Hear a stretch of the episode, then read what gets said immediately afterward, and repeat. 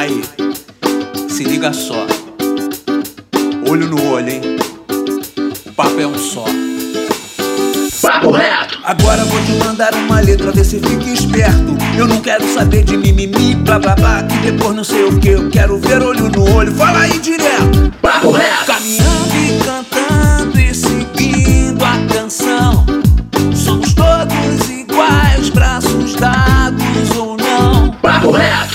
Fala, meu querido e minha querida, meu consagrado e minha consagrada, você, nosso jovem brasileiro. E hoje não pode, hoje não tem dois papos, não tem papo torto, hoje o papo é reto. Esse podcast lindamente maravilhoso, promovido pelo Instituto Reação. E, como Jorge Ben já disse, Angola, Congo, Benguela, Mondiolo, Cabinda, Mina, Quiloa, Rebolo. Aqui onde estão os homens, há um grande leilão. Dizem que nele é uma princesa à venda, que veio junto com seus súditos, acorrentados em carros de boi. Eu quero ver quando o zumbi chegar, o que vai acontecer? Zumbi chegou e é vivo na nossa história até hoje, pois no dia 20 de novembro é o dia da consciência negra, data que destaca as lutas das pessoas negras por igualdade e equidade. Formalmente, somos todos livres e com as mesmas oportunidades dessa democracia. Mas na prática, é isso aí mesmo que eu acabei de falar? Quem vos fala é Pedro Aurélio, educador do Instituto Reação. E estamos aqui para debater esse tema junto com o nosso educador Gilson Jorge. Fala, Gilson. Muito axé para todos os nossos alunos e todos os nossos ouvintes. É isso aí, meu rei. E a nossa educadora Mariana Barbosa. Fala, Maria. Fala, galera. Bom dia e vamos para mais um papo retíssimo. Retíssimo, retíssimo. E para isso, temos a nossa convidada, a Dayana de Souza. Dayana, que é assistente social, mãe da Inaê e formada no movimento das mulheres negras. Tudo bem, Dayana? Tudo bem, gente. E aí, vamos que vamos trocar essa ideia? Vamos que vamos. E quem vai começar mandando o papo agora será a nossa educadora Mariana Barbosa. Manda o papo, Mari. Bom dia, Dayana. Prazer te ter aqui com a gente. Acho que é importante a gente começar esse nosso papo falando um pouco do dia da data da consciência negra, né? É, esse podcast ele vai ao ar exatamente no dia 20 de novembro. Eu acho que vale a gente entender um pouquinho por que, que existe essa data e por que, que é importante que ela ainda exista. Sim, então, já vou começar também agradecendo o convite, dizendo que eu estou animada com os frutos que essa conversa pode gerar. Essa data é uma data muito importante, é uma data construída pelo povo negro no Brasil. A gente ainda tem muitos mitos em relação ao 20 de novembro, a gente sabe sociedade se a gente festeja, se a gente celebra, o que, que tem para celebrar, sem festa. Mas eu, particularmente, acredito que o novembro é uma data de reflexão, de reflexão sobre o que a gente conquistou até agora, sobre o que, que a gente ainda tem a conquistar, sobre como a gente vai conquistar. E é isso, é, é, é mais uma data que a gente estabelece a luta pela nossa liberdade, pelas nossas liberdades, pelas vidas. É... E é uma luta contínua, né? passa de geração, tem a ver com o processo histórico, tem a ver com a ação desse país e também tem relação direta com as nossas vidas, com como a gente vive, é... a forma que a gente trata e é tratado também, eu acho que é por aí. Então, Dai, é... e aí a gente sabe que essa data, né, assim como você falou, ela é uma data que a gente destaca a luta, né, a luta do povo preto. E aí e, é baseada nesse mito de zumbi, que é o mito de uma grande luta, né, uma grande luta por liberdade. Né? E aí a gente podia comentar um pouco da, da, da luta do povo negro ao longo da, da história do Brasil que parte dela sempre foi invisibilizada, né? E aí, como é que, como é que foram essas lutas do povo preto? É, é, o que, que foi conquistado e o que, que ainda falta conquistar? Então, quando a gente fala de Zumbi dos Palmares, a gente pensa em quilombos, né? E a importância dos quilombos, da organização, dos aprendizados que a gente tem com com esses espaços coletivos como forma de resistência e como forma de existência. É, porque se a gente pensa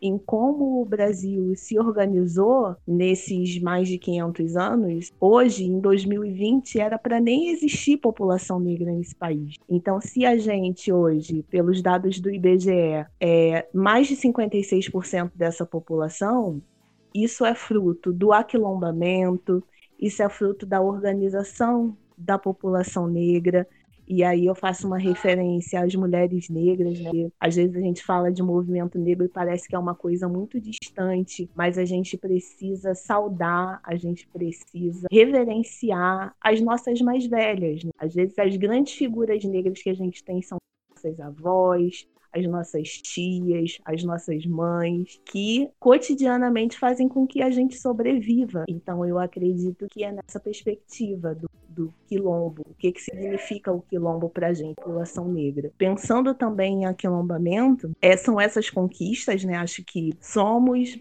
maioria da população nesse país racista, extremamente violento, que insiste em nos, nos exterminar de todas as formas, mas ainda assim a gente vive e resiste. Essa é uma conquista inegável. E o que falta é a gente ainda conseguir combater essa desigualdade racial. Então, ao mesmo tempo que a gente celebra, que a gente sauda, que a gente reverencia né, toda essa, essa luta e essa conquista, a gente também precisa pegar aí como como referência essas estratégias para a gente seguir avançando e combatendo o racismo, porque ele ainda se apresenta para a gente, enfim, de formas muito, às vezes, eu não sei se é sutil, mas ele se apresenta às vezes de forma mais. Parece que não é palpável, assim, parece que a gente não consegue dar nome, parece que, parece que não tem forma mas ao mesmo tempo uhum. ele é muito concreto, muito perceptível, é muito real. Então acho que é isso, é lidar com esse camaleão que a toda a todo momento cria novas formas, enfim. Então eu acho que é isso.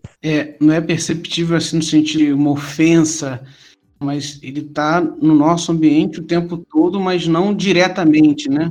Não de uma Sim. forma é, explícita e direta, você é isso, você é essa ele está por baixo, ele está nas atitudes, né? no campo das atitudes. Ah, não vou é, dar preferência para ele, não. Pô, isso aí parece isso, parece aquilo, né? Já começa a exercer o preconceito aí. É, e também nos cargos públicos, né? A gente também tem uma coisa que a gente vai debater. É só uma pergunta, Dayana, é que uhum. você usou o termo é, quilombamento ou aquilombamento? Aquilombamento, é um agrupamento, é essa forma que vem dos quilombos, né, que a gente se junta e às vezes a gente, né, esse, esse, é um termo que a gente vem usando assim, mas acho que antes do termo vem a prática, né, não é à toa que a gente se junta em roda de samba, em roda de capoeira, nos slams, é, nos bailes da vida, não é à toa. Esse, esse agrupamento de gente preta a gente chama de aquilombamento. Isso é fruto dessa resistência e desse aprendizado que vem com a gente, sabe? Vem no nosso, no nosso corpo, no nosso DNA. Isso vem dos quilombos. Esse é um nome que às vezes a gente não tem a, a noção, assim, né? Que é aquilombamento, mas é. Às vezes até a nossa própria casa, né, Dai? Pode ser uhum. o, o nosso quilombo, né? Ela falando é das nossas avós, nossas tias, aquela casa guardando aquela tradição, né? É o lugar, né? é o lugar onde a gente se sente à vontade. Eu acho que também quando a gente fala de em relação ao racismo também tem, tem essas sensações e sentimentos. Como é que a gente mal e discriminado em determinados lugares e como a gente de acolhido é, de forma natural em outros. Isso eu falei, na nossa, são nos espaços que a gente circula, são nos bailes, nos espaços que a gente escolhe e também na nossa família, no, nos, nos, grupos de amizade também que a gente estabelece. E isso tudo é aquilombamento, a gente pode chamar de aquilombamento. Parece que quilombo é uma coisa que está é, afastada da gente na área rural, parece que ficou lá atrás na história, mas não é. Isso é muito vivo, isso é muito nosso, né? Dayana, estou ouvindo você falar um pouco de, de, desse conceito do aquilombamento, e aí eu fico pensando que é, de fato, a gente se constrói espaços de resistência, né, de, de sobrevivência entre os nossos, mas, é, ao mesmo tempo, a gente tende a ver a, a, construir a nossa imagem de uma maneira diferente, né? Então, por exemplo, é, o jovem negro, quando ele vai no baile funk, ele é o espaço que ele se sente bem, é o espaço que ele encontra os outros, os iguais, mas talvez ele teria vergonha de dizer que frequenta esse espaço se ele estivesse em outro lugar. Então, eu queria que a gente falasse um pouquinho dessa construção da nossa imagem, né? Eu fui uma adolescente negra e é claro que existia, né, o meu espaço, a minha família, né, o, o, o espaço em que eu me sentia à vontade, mas a, a, construção da minha imagem foi um processo muito difícil, um processo muito negativo que eu só fui entender isso e ressignificar enquanto adulta né? Então eu fui aquela adolescente que queimou a cabeça com produtos para alisar o cabelo. Então eu queria que a gente é, usasse esse espaço agora para a gente falar um pouquinho sobre isso, né? De como que o racismo afeta a questão da nossa autoimagem, né? Da, nossa percepção sobre nós. Como que, isso, que, que a gente constrói isso de uma maneira negativa quando a gente não tem espaços para discutir e falar sobre isso. Então, Mariana, quando você fala dessa relação a imagem que a gente constrói é, e reconstrói a todo tempo, essa é uma relação muito íntima, né?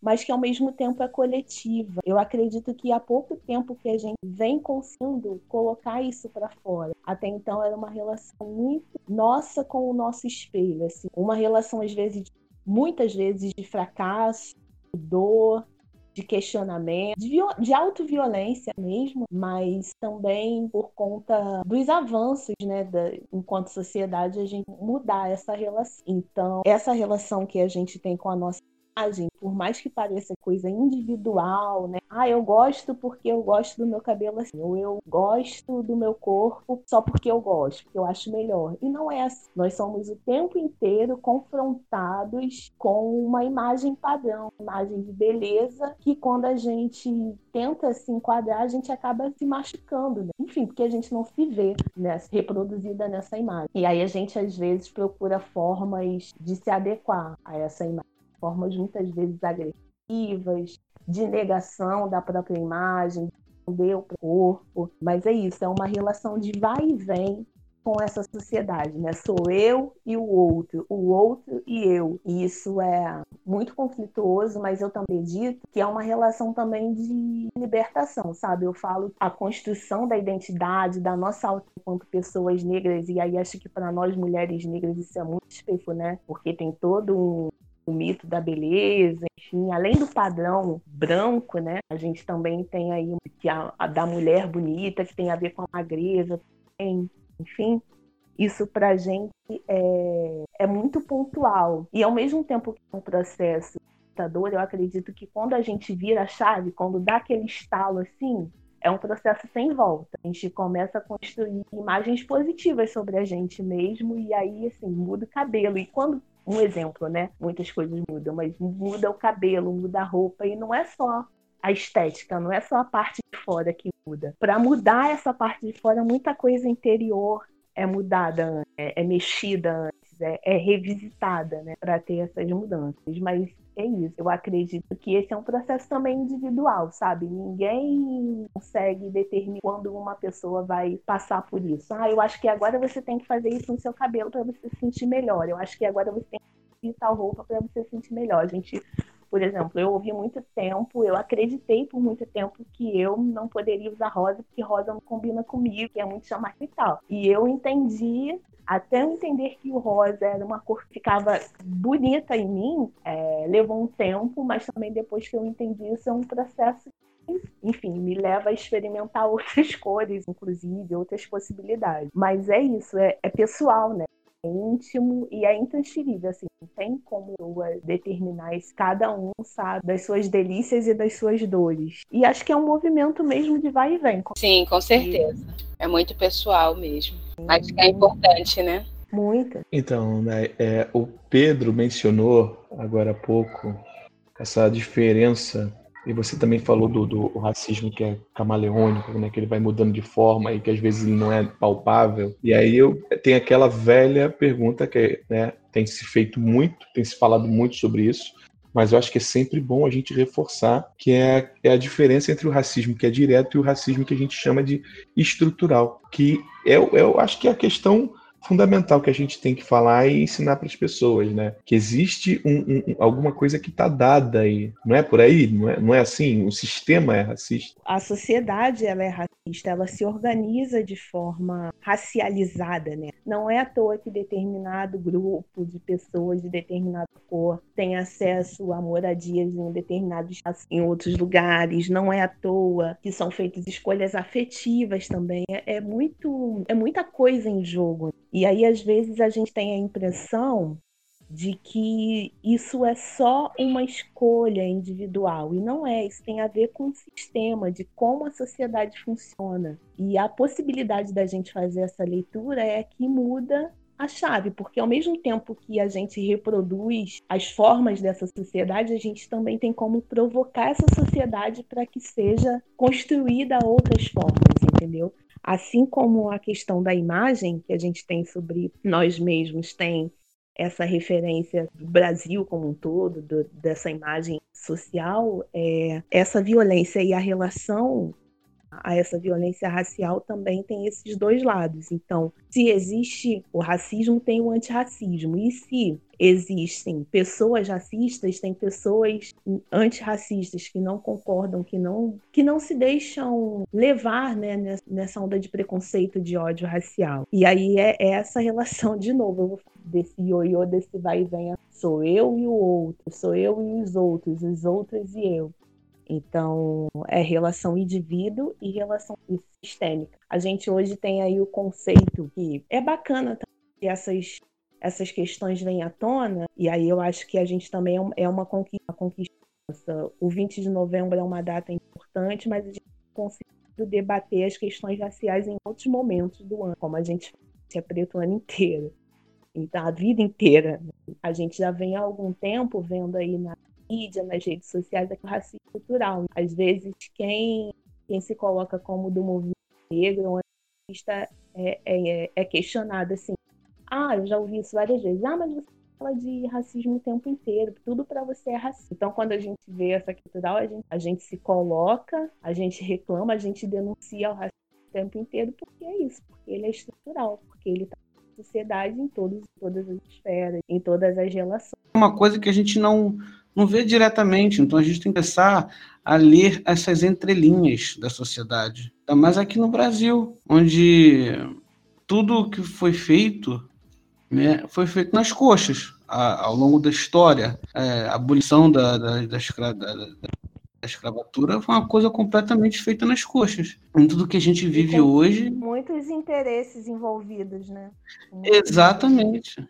Exatamente. Né? E foi a duras penas, né? Tipo, todo o processo até conseguir, né? É, e a memória também dessa época. As pessoas lembram da Princesa Isabel, nem lembram do José do Patrocínio, entendeu? Claro, as pessoas sabem do José do Patrocínio, mas não como deveria, ou, ou os outros abolicionistas da época, enfim. Vamos seguir Luiz nesse Gama, baile aí. Luiz, Luiz Gama. Exatamente, o Luiz Gama também, que é outro, né? Enfim, a história vamos... que a história não conta. A história que a história não sobre isso. É isso. É isso. Diana. A história não conta, mas a gente está aí explanando, né? Mas a gente conta, mas o papo reto conta. É isso. Diana, vou aproveitar aqui é, falar sobre um tema também que é muito comum surgir nesse período né, de novembro, é, que é a questão das cotas, né? A gente entende as cotas como uma política afirmativa, porém ainda há, há muitas pessoas né, que divulgam a ideia de que as cotas, na verdade, só fortalecem uma ideia de discriminação, tem até uma galera que fala que é um racismo reverso, enfim, há algumas ideias aí sobre a construção e o papel das cotas, né, no dito, como o Pedro falou lá no, no começo, que a gente não quer só a igualdade, a gente também quer a equidade. E aí eu vou aproveitar aqui que você está aqui para falar sobre isso. Por favor, esclarece para gente por que as cotas são importantes. Nossa! Então, é, de onde eu vejo, assim, do meu ponto de vista, do meu ponto de vista individual diante desse sistema todo, o que eu acho de mais positivo em relação às ações afirmativas, né, que a ação cota faz parte de todo um conjunto de ações afirmativas e não e não são ações voltadas que existem voltadas só para a população negra. Tem ações afirmativas que são voltadas para mulheres, ações afirmativas voltadas para grupos indígenas, enfim, ações que devem ser voltadas para as chamadas minorias sociais. Mas essa é uma outra discussão, né? Porque na verdade o que a gente chama de minoria é a maioria da população. Enfim, então eu acho que o grande que a gente tem em relação às cotas são os debates que elas geraram lá em começo dos anos 2000, assim que as primeiras universidades passaram a ter processo de cotas, enfim. E aí, como a maior parte dos debates teve polarização e radicalização, pessoas fortemente contra, pessoas fortemente a favor, mas a grande, o centro dessa questão é: a gente entendeu que o Brasil é um país racista, que tem desigualdade racial, que tem desigualdade no acesso de pessoas negras e de pessoas não negras, de pessoas brancas, na, nas universidades, nos concursos públicos, na qualidade de vida, na saúde, nos processos de educação, seja educação infantil, educação do segmento fundamental, médio, enfim, a gente entendeu que tem esse problema na sociedade. E a pergunta que justifica a realização de cotas e de ações afirmativas é o que, que a gente faz com isso? A gente só observa e fica vendo qual é o rumo que as pessoas e a sociedade vai tomar com isso, ou a gente exige que o país, de alguma maneira, interfira nessas relações desiguais, promovendo aí alguma equidade, porque nem é igualdade, né? É equidade. Então, eu acho que esse é o grande ganho, assim, das ações afirmativas, das cotas, tudo que ela gerou. E são ações, né, que precisam ser acompanhadas, avaliado o impacto de tempos em tempos. A gente vê que as universidades fazem isso, principalmente se a gente pensar no ingresso é, de pessoas negras nas universidades, tem um elemento que é fundamental, né? A gente pensar que além do ingresso, além do acesso uh, das pessoas negras nas universidades, a gente tem que pensar também em permanência e conclusão. Porque diante dessas desigualdades, elas vão ser refletidas também no número de pessoas que entram e no número de pessoas que saem. Assim como a gente vai pensar em qual são os cursos que essas pessoas estão inseridas. A gente nas universidades tem cursos considerados mais elitistas, outros cursos que são é, mais populares, enfim. Então é o tempo inteiro, parece que são várias réguas assim quando a gente pega para calcular ou para medir ou para ter uma ideia assim do racismo a gente vai pegar a sociedade vai, vai ter como nessa régua a gente vai ter como observar vários pontos dessa essas medidas. Né? E aí, só com ações afirmativas, só com coisa justa de alguma maneira, combater essas injustiças para dar alguma, alguma linha de equiparação, né? de reparação histórica. São muitas questões envolvendo as ações afirmativas. Eu não sei se eu consegui ser objetiva, assim. Você falou de, de esclarecer, talvez a gente vai mudar o rumo aí, vai enegrecer essa questão. É, pois é. é a palavra é importante, né? Essas pessoas que, que né, são, contra as costas, são contra as cotas são as mesmas que compartilham aquele vídeo do Morgan Freeman falando sobre consciência humana todo 20 de novembro. Tiraram totalmente de contexto a fala do, do, do Morgan Freeman, mas enfim, a gente já está já um tempo né, chegando perto do final, mas eu tenho que fazer essa pergunta porque a gente tem, tem as leis, né? As, as leis da, das cotas. Cota é uma lei, né, garantida e tal. Mas a gente tem outra lei que são a, a lei do racismo, né? Estava vendo hoje a diferença sobre racismo injúria racial. E aí, o que, que a gente precisa de uma lei específica contra o racismo? E, e tendo essa lei, por que as pessoas enfrentam tanta dificuldade para fazer essa denúncia, né? Tem, tem um número de subnotificações, assim, monstruoso, né? Como é que funciona isso? Eu sempre e as leis, elas não têm né, nada no gabinete, é, no seu gabinete do Brasil e decide de uma hora para outra fazer uma lei para defender criadores ou uma lei para defender mulheres que sofrem doméstica ou criar uma lei para defender população negra, população é, essas leis são de, de questionamento da sociedade. Existe, é, para a gente é muito importante que exista uma lei que diga que cisma é crime, apesar da gente também ter a dificuldade de entender como, qual é o cálculo que se faz. Todo mundo sabe o Brasil é um país racista, mas ninguém se declara racista. Ao passo que existe uma lei que determina que o racismo é crime, mas não, ninguém preso por racismo. A gente vê vários nos transportes públicos, na rua, enfim, na vida. A gente vê diversos, mas a gente não vê ninguém é, sendo penalizado, sendo legalmente responsabilizado pela, pela. Eu confesso que eu tenho muitas dúvidas em relação aos, ao que é considerado crime de racismo e o que é considerado injúria racial. Porque parece que é uma. Assim, ah, chega para mim, vamos supor que eu, que eu que eu fosse uma delegada. Então chega para mim uma pessoa narrando que foi vítima de preconceito, que aconteceu tal e tal situação, e parece que vai mais da minha subjetividade enquadrar aquela situação como racismo ou como injúria. Eu acho que é um, é um nó, assim. Para mim ainda é, é uma situação bem, bem confusa. E isso gera também nas pessoas uma certa insegurança para poder fazer essa denúncia, né? Porque assim, se eu sofri racismo, eu como pessoa negra, que habito esse corpo, circulo com esse corpo, eu sei quando eu sou vítima de racismo, mas eu, diante disso, eu sei que é crime, mas eu não sei se eu confio na, na justiça do meu país para fazer uma denúncia. Eu não sei se vale a pena comprar essa briga, eu não sei se vale a pena esse gasto de energia mesmo, porque infelizmente o que a gente vê é uma ausência de ações efetivas, sabe? Então, além de lidar com, com a dor